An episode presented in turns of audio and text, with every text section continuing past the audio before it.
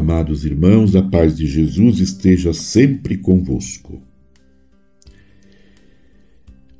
As portas do céu abriram-se para Santo Estevão, que foi o primeiro dentre os mártires e por isso coroado triunfa no céu.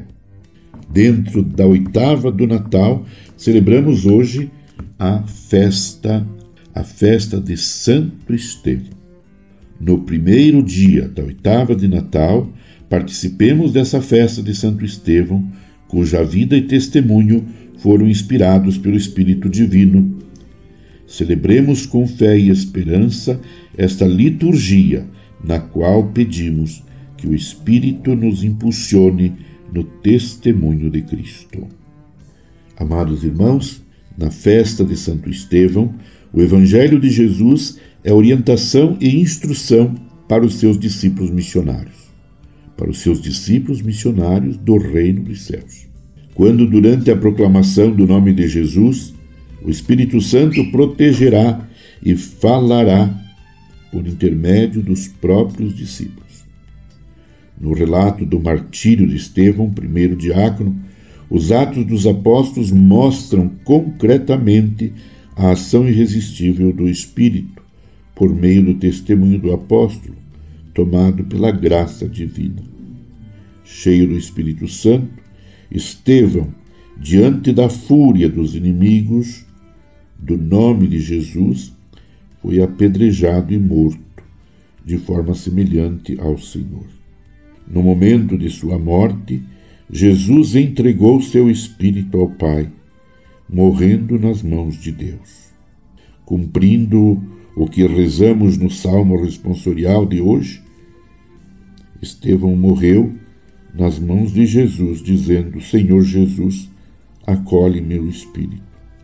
Essas palavras de Estevão nos ensinam que não são os belos discursos que revelam nossa identidade de filhos de Deus, mas sim o abandono da própria vida nas mãos do Pai. Peçamos ao Senhor que também nós, olhando para os mártires de ontem e de hoje, possamos aprender a viver uma vida plena, acolhendo o martírio da fidelidade cotidiana ao Evangelho e conformando nossa vida a Cristo, conforme nos diz o Papa Francisco.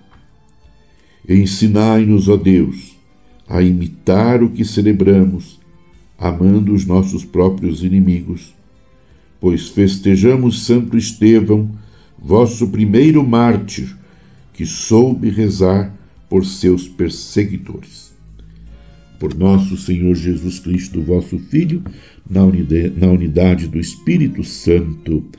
Amém. Permaneçamos unidos, contemplando, unidos em oração, contemplando o presépio, especialmente a presença do menino Jesus com sua mãe Maria e seu pai José.